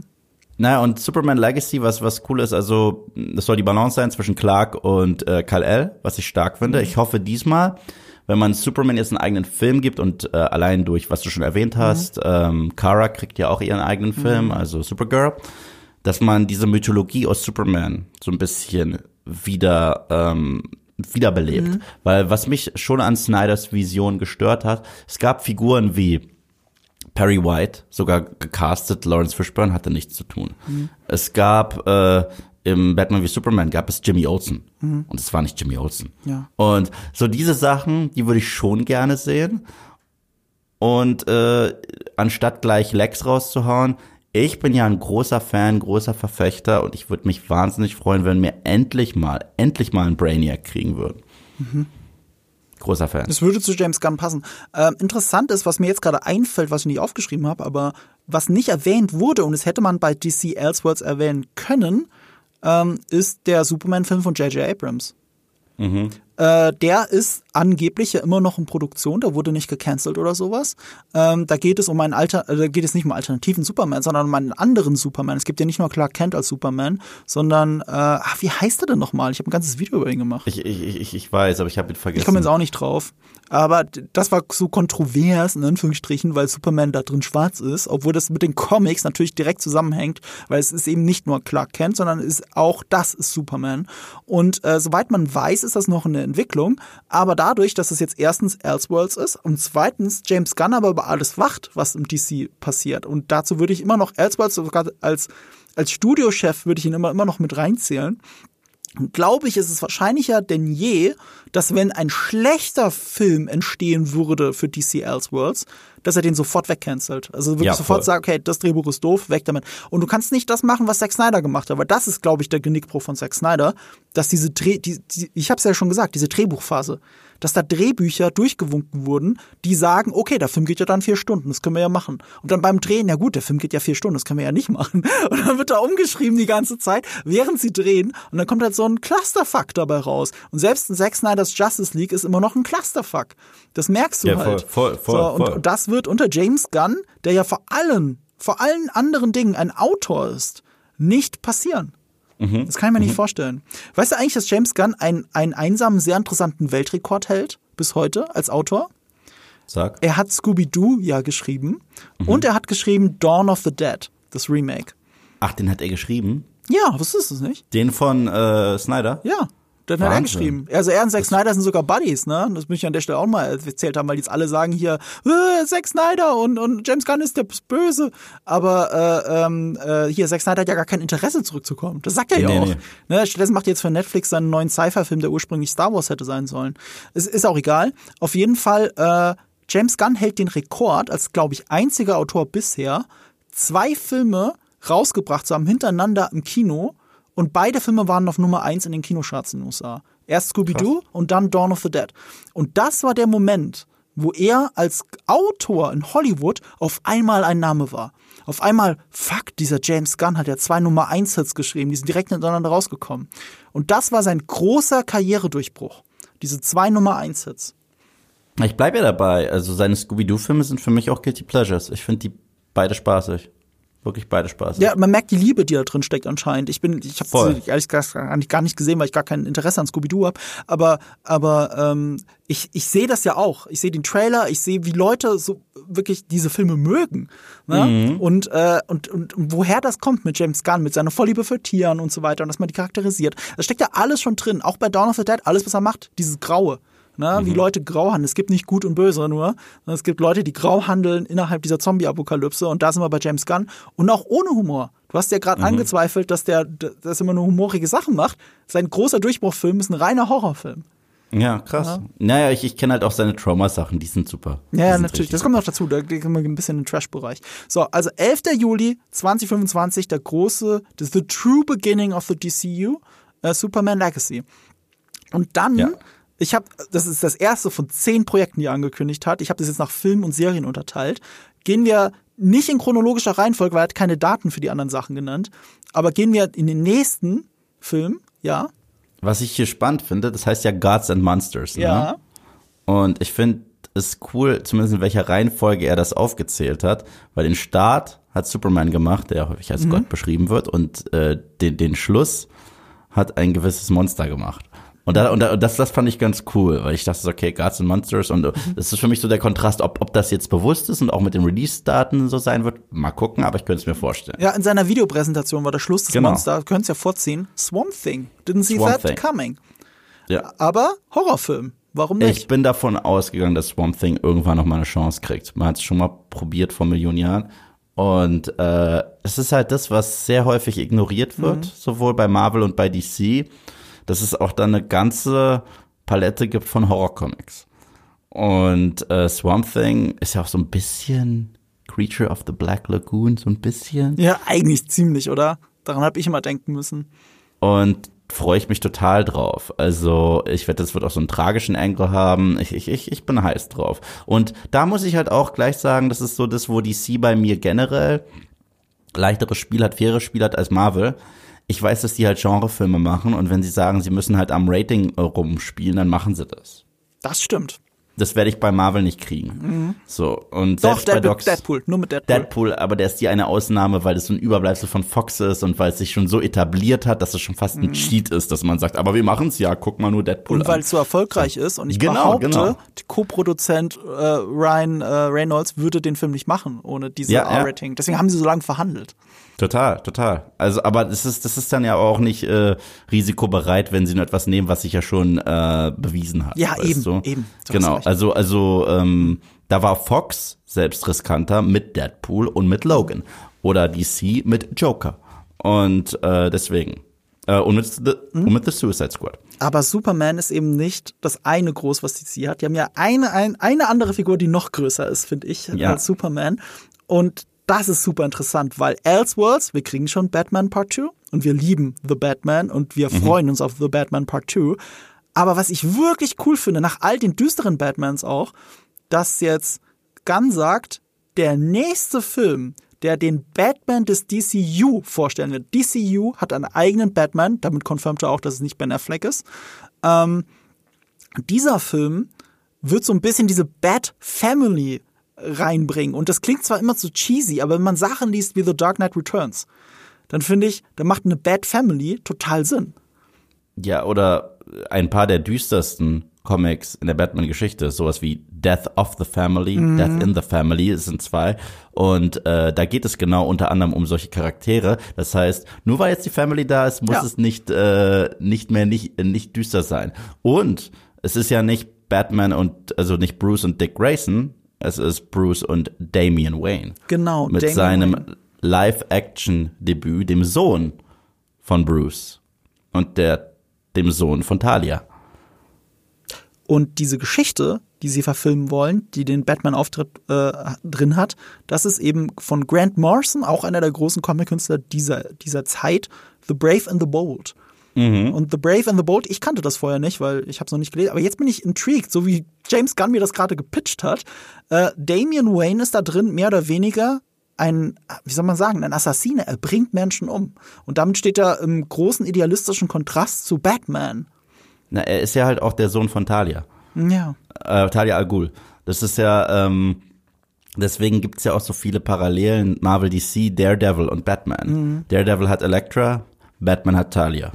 Stimmt, stimmt, so habe ich es gar nicht betrachtet. Ich mochte auch das Artwork, das sie dann dazu gepackt haben, weil ich finde, gerade bei Grant Morrison Comics sind die Artworks immer mega gut. ähm, Und dieses Artwork zeigt halt, wie äh, Robin, also Damian Wayne, mit einem großen Langschwert Batman von hinten den Kopf abschlagen möchte. Geile Introduction für einen Pitch. Ja, ja. Und, und wir dürfen nicht vergessen, das ist jetzt auf der Kinoleinwand der erste Robin und ich zähle Dark Knight Rises nicht, wo es nur diese Anspielung auf den Namen gab, seit Batman und Robin von Joe Schumacher. Das stimmt. Und da war es noch Dick Grayson von Chris O'Donnell gespielt. Ja, ich glaube halt, äh, Batman und Robin hat halt, hat, hat uns halt Robin kaputt gemacht. Man dachte Absolut. halt, Batman kann man retten fürs Kino, Robin kannst du niemandem zeigen, das interessiert keinen. Und das finde ich schon interessant, dass James Gunn jetzt hingeht. Nee, ich nehme DC super ernst. All diese Comics. Es wird Zeit, wenn es schon einen zweiten Batman gibt, parallel zu Matt Reeves super realistischem Batman, realistischer als The Dark Knight von Christopher Nolan. Wenn das schon was parallel dazu gibt, dann aber richtig DCU-mäßig. Mhm. Ja, aber das, das kann er ja. Ich meine, äh, er hat es geschafft, dass ich mich um Polkadot Man und King Shark jucke. Ja. Also äh, wird er auch Robin hinkriegen. Und Robin wird nicht sein, I want a car. Chicks dig the car. That's why Superman works alone. Diese Scheiße werden wir nie wieder kriegen. So. Und auch gerade nach Peacemaker bin ich wirklich der Überzeugung, äh, dass er tragische Figuren, die vermeintlich kleine Figuren sein sollen, auf die Leinwand kriegt. Voll. Ich freue mich da mega drauf. Also The Brave and the Bold. Ähm, ehrlich gesagt bin ich fast gehypter darauf als auf Part 2. Als auf Matt Reeves Batman gerade. Also nicht, dass er schlecht wird oder so, aber darauf bin ich, ich bin gerade so gespannt. Weißt du, was ich bin ich auch gespannt, wer, wer Bruce spielen wird. So sehr. Hm, Ja, oh, Ähm, stimmt. Ja, allein das. Also, also da geht schon wieder, ich bin aber auch krass äh, gespannt und nervös, wer Clark spielen wird. Weil allein einfach nur in die Fußstapfen zu treten nach Cavill ist schwer. Und äh, das DCU hat es ja schon mal das Problem, wer ist in die Fußstapfen getreten von Heath Ledger? honka honka. Übrigens, an der Stelle würde mich auch interessieren, wer diesen Film inszenieren wird, weil ja ein gewisser Ben Affleck auf dem Studio-Lot von Warner war. Das, hat die Papara das haben die Paparazzi direkt eingefangen, wie der äh, äh, ich hasse Paparazzi-Fotos, aber ich finde es immer lustig, Paparazzi-Fotos von Ben Affleck zu sehen. Ja. Weil die ihn immer in so Momenten erwischen, wo er so zum unausgerufenen Helden wird, wenn er wirklich fast schon deprimiert, ist ja blöd wegen seinem Alkoholismus, das so jetzt so zu sagen, aber, aber es ist so, es ist so ein herrliches Bild, äh, wenn er mit der Zigarette wirklich so, du hörst den Stöhner, den er gerade von sich gibt, vor einer Tür steht und auf irgendwas wartet oder irgendwas verarbeitet. Und genau solche Bilder gibt's von ihm, wie er zu Warner gekommen ist und wie er da wieder rausgegangen ist. Aber mit der Verkündigung von, äh, ich glaube, James Gunn direkt, dass äh, sie in Gesprächen sind mit Ben Affleck, dass er als Regisseur zurückkehrt für das DCU.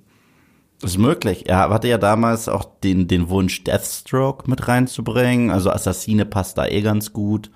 Und äh, das könnte er jetzt umsetzen mit Damien. Ja, wenn er Bock hat. Also er wollte ja unbedingt Batman inszenieren und ehrlich gesagt, wenn man ihm zuhört, Ben Affleck, dann hatte er mehr Bock, einen Batman-Film zu machen als Regisseur, als selber Batman zu sein tatsächlich. Klingt Voll, verrückt, voll. aber darauf hatte er noch mehr Bock. Ähm, Ja.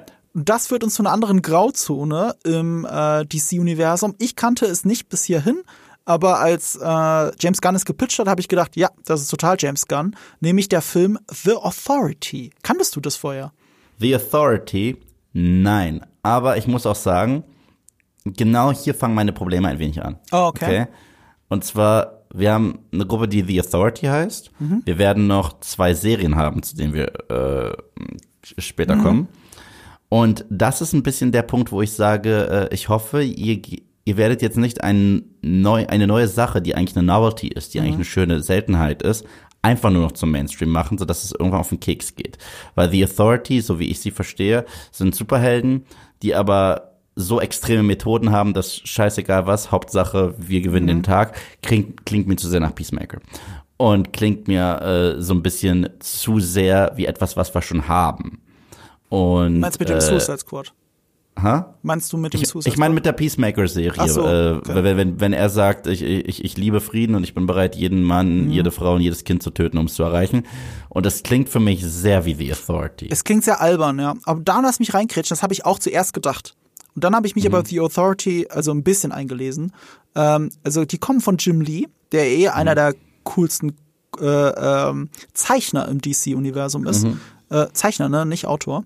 Er hat auch ähm, The Batman gezeichnet, also The Batman, dieses Artwork, das man von dem Film kennt, wo du Batman siehst. Es sieht einfach mega gut aus. Der Typ ist ein fantastischer Zeichner. Und der ist nicht nur das, der ist bei DC mittlerweile Head of Publishing. Also bei DC für die Comics. Und äh, Peter Safran, eben der Co-CEO von James Gunn, hat The Authority mit was verglichen, was ich nicht vorher gesehen hätte. Also es geht ganz stark um dieses Good versus Bad, um diese Balance und diese Grauzone, jemand, der Gutes macht, aber Böses dafür tun muss. Ähm, und das hat er verglichen mit A Few Good Men, eine meiner absolut, mein, mein absoluter Lieblingsgerichtsfilm, in Deutschland bekannt unter dem Namen Eine Frage der Ehre mit Tom Cruise. can't handle the truth. Genau. Und damit hat er es verglichen. Peter Safran hat gesagt, das, was The Authority ist, ist eigentlich Jack Nicholson in A Few Good Men. Und das klingt nicht albern. Wenn du das mit fucking Jack Nicholson in diesem Film vergleichst, seine meiner Meinung nach beste Performance, die er jemals gemacht hat. Und das als Nebenfigur. Naja, für mich schon. Für mich ist es, das ist meine Lieblingsfigur, die Jack, was ist deine Lieblingsfigur, die Jack Nicholson, Nicholson gespielt hat? Jack Torrance, Ah, okay. Okay. ganz klar. Jack Torrance, The, Sh- The Shining ist, ja, Ja, ist mir zu abgefahren, ehrlich gesagt. Es ist so toll. Aber ich finde Jack Nicholson in A Few Good Men, das ist meine Lieblingsrolle von ihm, mein Lieblingsmonolog von ihm. Ähm, deswegen, und dieser Vergleich, der macht mich neugierig. Also du hast Ähm. aber recht, ein zweites Suicide Squad darf es nicht sein. Ja, und deswegen, da gibt's noch zwei andere äh, Sachen, wo ich dann echt skeptisch werde, aber über die werden wir noch Bei reden. den Serien, ne? Genau. Dann haben wir noch einen. Film. Einen Film haben wir noch. Ein Film, Supergirl, basierend auf äh, A Woman of Tomorrow. Ähm, Kara wird eingeführt. Ähm, ich mag ja Karas Interpretation krass gerne in Smallville tatsächlich. Und der Unterschied zwischen ihr und ähm, Clark ist, sie kennt Krypton noch. Sie erinnert sich noch an Krypton und sie ist auch schwerst traumatisiert. Und wenn sie Clark trifft, clashen da halt wirklich zwei Welten aufeinander. Ich meine, die haben sich lieb, weil die sind ja auch äh, Cousin und Cousine. Aber sie sieht sich als Kryptonierin. Clark nicht. Clark sieht sich als der Farmjunge aus Kansas. Wenn man ihn fragt, Clark, wer ist dein Vater, sagt er stolz, es war Jonathan Kent. Er sagt nicht, es war Jor-El. Ja. Und ähm, deswegen bin ich da auch krass gespannt, weil da will ich auch Crossovers sehen. Wie gesagt, ich habe es schon mal gesagt, ich bin großer Fan der Superman-Mythologie. Und wenn die beiden aufeinander clashen, dann lernt auch Clark so ein bisschen mehr seine Verantwortung trotzdem zu übernehmen als Kryptonier. Und ihre Story soll ein Sci-Fi-Epos sein. Das heißt, sie war da, als Leute links und rechts um sie herum gestorben sind. Und deswegen ist sie damaged. Und äh, das, das klingt cool, das klingt sehr cool. Und da ist ja in einer anderen Serie, über die wir danach noch reden werden, dass etwas entdeckt wird, was das große Big Bad für alles ist, würde es mich nicht wundern, wenn es dann, wenn das schon wieder so ein Bindeglied ist, wo sich dann Leute vereinen müssen. Jetzt muss ich gerade überlegen, was du meinst. Ich meine, kann ich jetzt schon sagen, äh, wir können mit der Serie anfangen, weil danach gibt es sehr viele Sachen, die sich eh, äh, äh, die eh mehr zusammenpassen und das ist Lanterns. Ah, okay. Lanterns äh, ist, ist das erste Mal richtig live, also den Ryan Reynolds Film sehe ich jetzt einfach noch nicht, äh, eine Green Lantern Story, die ähm, an True Detective erinnern soll, was cool das ist. ist schon mal eine coole Idee, ja. Sehr cool. Und es gibt ja zwei sehr bekannte Green Lanterns mit einem eigenen Comic Run. Hal Jordan, der Originale, und John Stewart. Und anstatt zu sagen, hm, wen nehmen wir diesmal, sagen sie beide und die machen so eine True Detective Nummer draus. Das heißt, Buddy Cops in Space mit, und, Nee, äh, eben nicht in Space. Nein, nein, nein, auf der Erde, Auf der aber, Erde, ja. mit, aber mit intergalaktischem Background. Finde ich witzig Mhm. und eventuell mögen die sich auch anfangs nicht und durch den ganzen. Die Idee finde ich cool. Aber hier kommt so ein Problem, das ich habe. Ähm, hat gesagt, sagt James Gunn in dem Video, sie stoßen auf etwas, was die Bedrohung schlechthin ist, die viele Projekte miteinander connecten können. Mhm. Und da denke ich mir auf, ja klar werde ich's gucken, aber das ist wieder so das Ding, wo ich sage, du musst jetzt die Serie gucken. Du musst sie gucken. Und das finde ich ein bisschen schade, weil, weil das ist halt das, was mich bei, bei MCU auch ein bisschen anpisst, aber ich mag ja Green Lantern sehr gerne. Ich mag Hal Jordan, den kenne ich besser als, als John Stewart. Sehr gespannt, wen sie da äh, casten. Aber nach Aber ja, dem, äh, was James Gunn mit Peacemaker gemacht hat, will Ja, ich ja, die voll, Serie voll. gucken. Voll, voll, voll. Und, und der True Detective Vergleich, der ist halt cool. Also ähm, das, das, das ist zum Beispiel was, wo ich sage, da habe ich jetzt per se mit der Serie kein Problem, weil es hört sich nach einer eigenen Genre-Story an. Jetzt kommen meine Probleme. Äh, wir hier kriegen Creature Commandos. Als, Ah, warte mal, warte mal, du springst gerade durch wieder. Sorry, ich wollte ja auch noch was zu Supergirl sorry. sagen, wenn ich darf. Sorry, sorry. Ähm, so, also, äh, ich habe ja schon gesagt, der Autor von Woman of Tomorrow, dem Comic Run, das ist Tom King. Und Tom King ist direkt im Writers Room. Das wird eine direkte Umsetzung, mehr oder weniger, weil auch James Gunn ein Riesenfan von dem Comic ist. Sagt, es ist einer der besten Comics, die er die letzten Jahre überhaupt gelesen hat und deswegen will er das rüberbringen. Ähm, alles, was du gesagt hast, dieses ähm, Supergirl, ihr, ihre Welt clasht auf die von Superman, passt zu dem, was die Superman Legacy gesagt haben. Er ist halt mehr Mensch und Kindness äh, weil er bei den Menschen, also Mensch ist falsch, aber bei den Menschen aufgewachsen ist. Er hat mehr ihre Perspektive. Und Supergirl hat die Perspektive von Krypton. Und diese zwei Sachen werden gegeneinander klatschen. Genau das, was du gesagt hast, das, das finde ich super interessant. Ja. Und es ist eben dann Epic Sci-Fi, auch wie du gesagt hast. Ähm, also war auch damit wieder komplett anders als Superman Legacy, weil das spielt Voll. zu den frühen Jahren von ihm beim äh, Daily Planet. ja. Also Oh. wird super irdisch. Hast du jemals den Comic American Alien gelesen? Aber der soll ja grandios sein, ne? Ich liebe ihn. Und da Ja. gibt es, das will ich nur ganz kurz sagen, weil du gerade sagst, äh, Daily Planet. Ähm, Clark Kent ist ja ein Freund von Oliver Queen. Das ist ja Green Arrow. Ja, ja, also. Sie sind ja große Freunde. Und, diese, äh, und äh, in dem äh, Comic, das sind fünf Solo-Geschichten einfach nur aus dem Leben von Clark. Es geht gar nicht um Superman. Und er kriegt, das will ich nur ganz kurz sagen, weil es so cool ist und gerade passt, ähm, als er beim Daily Planet anfängt durch seinen Kontakt Oliver Queen Mhm. die Gelegenheit, drei krasse Interviews zu führen. Das eine ist Oliver Queen selbst, so, weil er ist Mhm. ein Celebrity und ja auch ein Superheld, aber das weiß ja nicht jeder. Der zweite ist Lex Luthor und das ist Mhm. der erste Kontakt, den Clark dann mit ihm hat. Und da clasht das erste Mal die Ideologie, was cool ist. Mhm. Und der dritte ist Bruce Wayne und der erscheint nicht, weil er busy ist. Und wir wissen, warum er busy ist. Und das finde ich ziemlich cool. So, so, so, so, so, so, das, das, ist, das ist so ein Comic. Ja, voll cool. Ja, Ja. ich habe gehört, American Alien ist eh so episodenhaft, ne? Ja, Wie so eine ähm, Episodenfilm. Genau, und, und auch jeder, äh, jeder einzelne Story von einem anderen Zeichner. Ach so, ja, stimmt. Das ist ganz cool. Und Lobo kommt vor in einer. Ja, vielleicht kommt das ja alles irgendwie zusammen. Das, Genau. wäre wirklich ein cooler Zeitpunkt dann, äh, um Lobo einzuführen. Jetzt, Ja. wo du es gerade sagst. Ja. Äh, ja, das wollte ich nur noch dazu sagen. Bei Lanterns, eine Sache, du hast auch das Arrowverse gerade erwähnt. Es gab schon mal eine Lanterns-Serie in Entwicklung von Greg Berlantis, der eben dieses Arrowverse mitentwickelt hat, aber die ist damit definitiv tot. Mhm. Also so wie ich generell glaube, dass das Arrowverse tot ist, tot ist, aber ich bin da auch gar nicht so drin. Ich weiß gar nicht, wie da der aktuelle Stand ist. Also Titans zum Beispiel geht als Elseworlds weiter, wenn ich es richtig verstanden habe. Oder hat er Teen Titans Go gemeint? Teen Titans Go hat er Hat er gesagt. Teen Titans Go Er hat gemeint? Teen Titans Go ah, ich gesagt. meinte, er, er, ich dachte, er redet echt von der Titans-Serie. Ah, Okay, dann ist die gecancelt wahrscheinlich schon. Habe ich nur nicht mitgekriegt. Ich habe sie nie gesehen, also Egal, ich weiß nur, ich weiß nur das Batman, Slogan von, drin Bat heißt. von Robin. Fuck Batman. Ich so, ja, alles klar. Ja, du siehst ja. aus wie einer der Jonas Brothers. Man muss ey, aber zur Verteidigung dieser Serie dazu sagen, dieser Moment ist wirklich ganz cool. Ich fand den ganz cool. Ich habe sie nie gesehen, ich habe nur einen Trailer Und gesehen äh, darüber hier äh, Dingsbums, ich habe mir ein paar Szenen angeschaut aus Titans ähm, mit, du weißt schon, äh, Lord Franzone aus äh, Game of Thrones. Ah. Der, ist, der ist Bruce Wayne in der Serie. Ah, echt? Das ist eine coole Sache. Das zugeben. Yoma Kalishi. Okay. Okay. Ähm, Äh, die andere Serie, die mit der du Probleme hast, ist wahrscheinlich Creature Commandos, oder? Ja, weil es zu nah dran ist wieder ans Suicide Squad. Klingt so, ja. Also es ist halt eine Gruppe Monster, die äh, teilweise auch im Zweiten Weltkrieg auf Nazis geschickt worden sind, aber äh, da gibt's auch von Werwolf bis sowas wie Frankenstein Mhm. mit dabei. Ich fand sogar in diesem Konzeptart, das wir sehen, wo es Trickserie ist, sah das eine Ding aus wie Weasel aus The Suicide Squad. Das würde Mhm. Aber das ist eine Trickserie, ne? Ja, klar, klar. Ja, ja. Es ist eine Trickserie mit Potenzial, dass diese Charaktere auch noch anderswo auftauchen. Genau, die von den gleichen Actor. Schauspieler, genau. Genau. Aber ich weiß nicht, ob ich das jetzt zwingend brauche, wenn ich schon The Suicide Squad und Peacemaker habe. Das ist so ein Genau. bisschen das Ding, weißt du? Da äh, muss ich einfach dann sagen, James Gunn, ich verstehe es, du magst sowas, aber es kann nicht jedes Mal das Gleiche sein. Das darf es einfach nicht. Und äh, mal gucken, wie gesagt, was mich dazu, ich weiß nicht, wie stehst du dazu?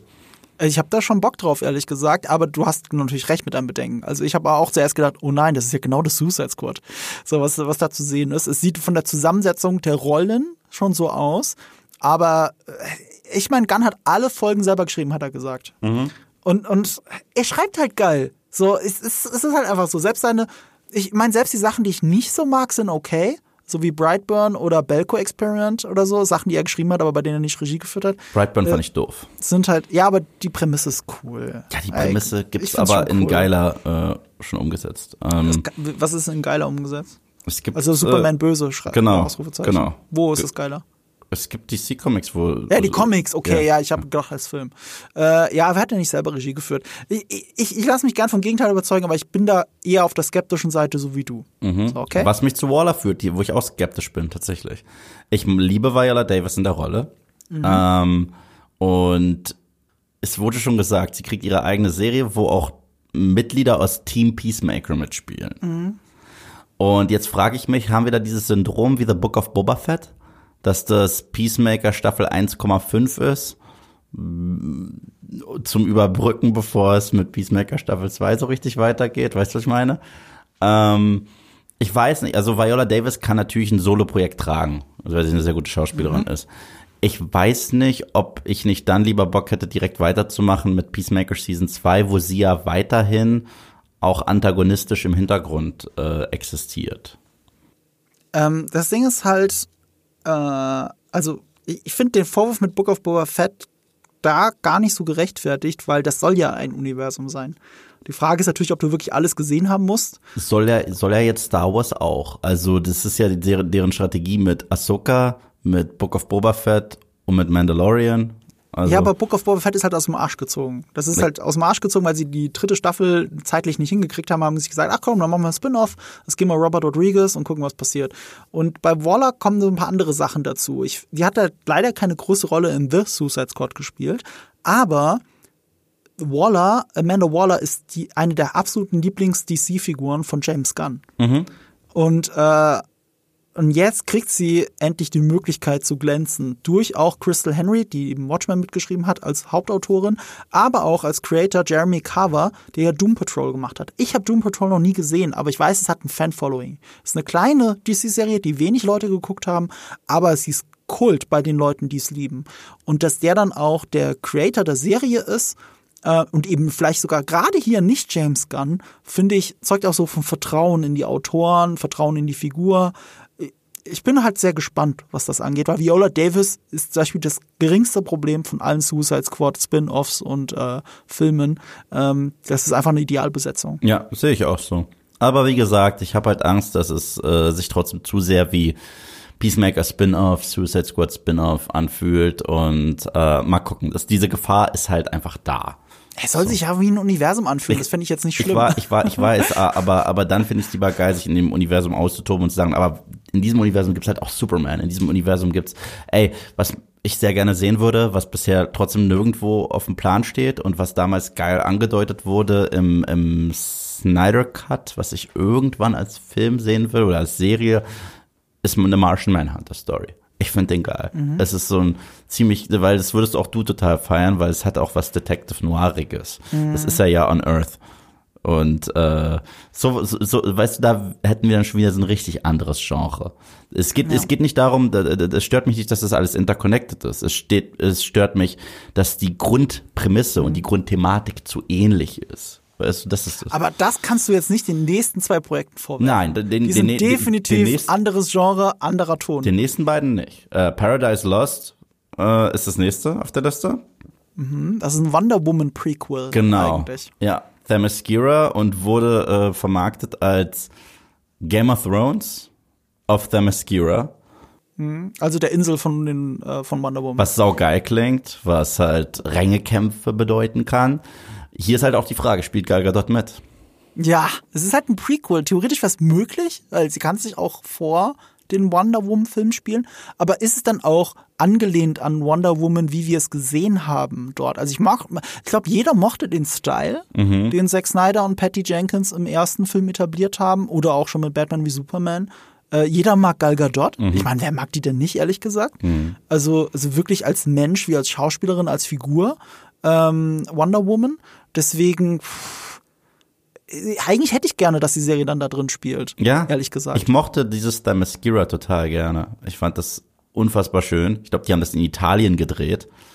Ja, Ich fand's vor allem cool in Zack Snyders Justice klar, League. klar. Im- Da fand ich die Amazonen richtig cool. Ja, ja, ja. Also einer meiner Lieblingsmomente ist, wie sie äh, diese, was war, den Cube weiterreichen bis zu dieser Tor, ja die die Motherbox und dann äh, durch dieses Tor durchrutschen wie Indiana Jones. Mm, das ist super cheap in, in Joss Whedons Justice League, da geht das voll unter.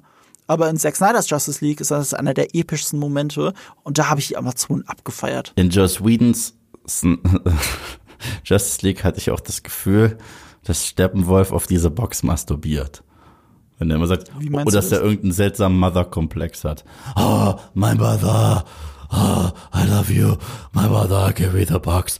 Oh, ich, sag mal, dir hakt Kann mich so. daran, ganz ehrlich, ich kann mich an fast nichts mehr davon erinnern. Guck das und du wirst krass lachen. Also, also, der hat den seltsamsten Ödipus-Komplex auf der Welt mit diesen Boxen.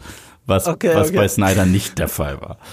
Aber komplex ist ein gutes Stichwort für das nächste Projekt. Und da musst du auch sagen, musst du zugeben, das ist anders. Ja. Das ist anders.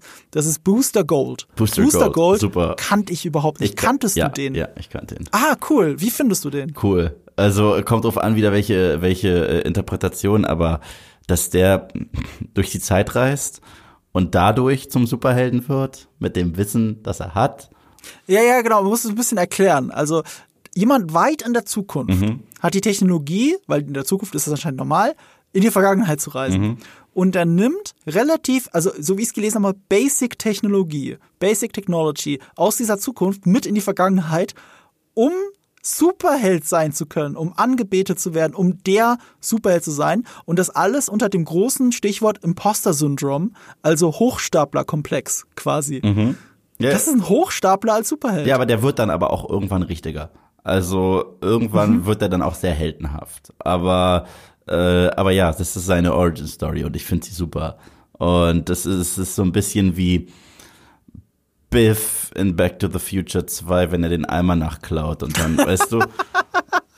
Und Okay, ja. ja, wo du siehst, was er nicht alles wusste und was er nicht alles konnte und vorhersehen konnte und äh, ja, also Ich stelle mir Wolf of Wall Street als Serie vor für DC. ja, ey, und das, das könnte R-rated sein, es könnte saulustig sein und äh, äh, gerade so wie wir James Gunn kennen, auch sexuell anzüglich, ich würde es lustig finden. Ich, also ich kannte den vorher nicht. Äh, ein Kumpel von mir, der Max Mohr, der ist Lego-Influencer, vielleicht habt ihr ihn schon mal gesehen. Ähm, der hat zum Beispiel unter anderem das äh, Neo-Magazin Royal als Lego-Studio gebaut für Jan Böhmermann. Er hat mir direkt, auf WhatsApp hat er mir geschrieben, wenn ich das mal kurz erzählen darf, und hat mir gesagt, das ist sein absoluter Lieblings-DC-Charakter. Und das hat ihn richtig gefreut. Also ich höre nur Positives äh, über Booster Gold von den Leuten, die Booster Gold auch kennen. Und, ähm, und deswegen bin ich tatsächlich überraschend mit am meisten gehypt darauf. Ja, ja.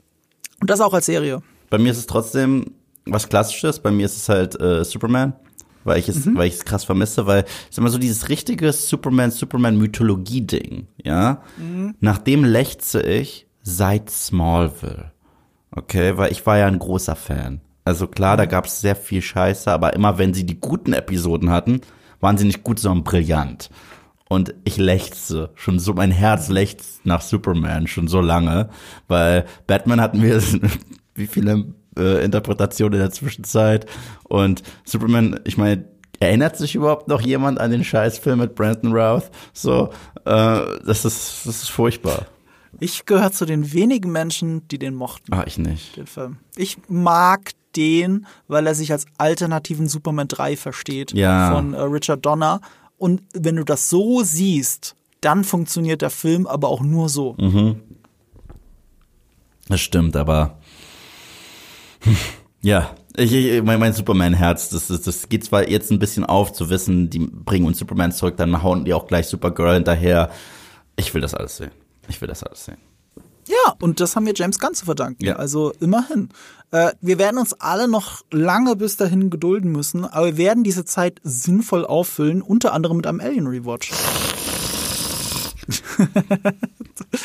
ja, genau. Äh, vielen Dank für das ganze positive Feedback, das ihr uns gegeben habt für die erste Folge von unserem Rewatch. Ähm, sowohl in der Abstimmung haben äh, Leute abgestimmt, wir müssen viel mehr äh, von diesen Klassiker-Reviews machen hier als Podcast, als auch, ich sehe es ja an den Zahlen, das kam richtig gut an, der Rewatch bei euch. Äh, deswegen, ähm, wir sind intrigued, wir werden das im Hinterkopf behalten und erwartet es. Erwartet es nur nicht regelmäßig. Ja. Nicht jede Woche ein Alien oder Aliens-Film. Das ist jetzt unser Go-To, wenn wir nicht wissen, was wir diese Woche Aktuelles machen wollen und werden das so ein bisschen mischen, eine gesunde Mischung finden. Das ist so witzig, weil ich habe gestern Abend einfach vorbereitend eigentlich Aliens geguckt und dann kam diese Nachricht. Aber du kannst niemals Aliens zu oft. Nein, das ist auch mein Lieblingsteil der Reihe. Also Ey, ich habe dich aber vorgewarnt, dass heute, also gestern habe ich dir geschrieben, heute kommt von James Gunn eine Ankündigung um 18 Uhr. ich weiß, ich weiß, aber dir das da- gesagt? ich weiß, ich weiß. Aber ja, trotzdem, ich bereue es ja nicht. Oh Gott, ich habe Aliens Ja. geguckt, wie schlimm. So, Schlimm, schlimm, schlimm. ja. Ja, aber wir werden bald drüber reden. Über Aliens werden wir bald reden. Ich hoffe dann auch über Alien 3, weil Alien 3 und vor allem Alien 4 ist, glaube ich, wird ein lustiges Gespräch mit uns beiden. Ja, und ich bin, am, ich bin krass gespannt auf Prometheus, weil ich deine Haltung zu dem Film nicht kenne. Und Hä? Aber das habe ich ja schon ein paar Mal gesagt. Also grob, ich finde den Film auch unterschätzt, so wie du. ich finde den richtig gut. Ich finde ihn Ja, ich, finde ihn, gut. ich find ihn gut. Okay, gut, weil, weil, weil dieser Film, finde ich, stellt halt so viele Fragen und äh, ist so interpretationswürdig und das finde ich so toll. Ich muss ihn halt nochmal gucken tatsächlich. Ja, es- Deswegen bietet sich ein Rewatch an. Ich habe den seit dem Kino nicht mehr gesehen. Oh, Obwohl ich den auf Blu-ray habe. Ich glaube, ich habe doch, ich habe ihn auf Blu-ray. Ich wollte gerade sagen zweimal. Nee, ich habe ihn einmal. Ja, ich finde ihn super. Okay, das werden wir rausfinden. Wenn ihr das alles nicht verpassen wollt, gibt es nur eine Option. Ihr müsst uns abonnieren. Und äh, wenn ihr das toll findet, was wir machen, dann äh, gebt uns gerne eine 5-Sterne-Bewertung. Wenn ihr es nicht toll findet, dann lasst es bitte.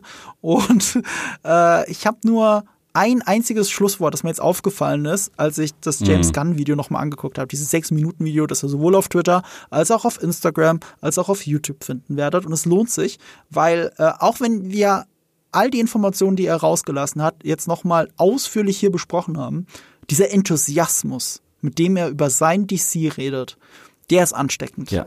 Der ist wirklich gut. Und dabei, wie du gesagt hast, viele Fragen beantwortet er ja gar nicht. Mhm. Und trotzdem lest mal die Kommentare, wie positiv die sind, wenn die nicht gerade von der Snyder Army sind. Wirklich fast ausschließlich positiv, weil er diesen Enthusiasmus einfach in die Kamera zu uns rüber transportiert. Und es gibt eine Sache, die ich wirklich, die mir wirklich so ein bisschen Confidence gibt, äh, Vertrauen in seine Interpretation. Dass er eine Sache sagt, die auch nur ein Autor sagen kann, ein guter Autor sagen kann und auch 100% so meint. Und das behalten wir jetzt bitte alle im Hinterkopf für alles, was noch kommen wird in den nächsten zwei Jahren. Sein wichtigster Satz aus diesem Video ist, Storytelling is always king.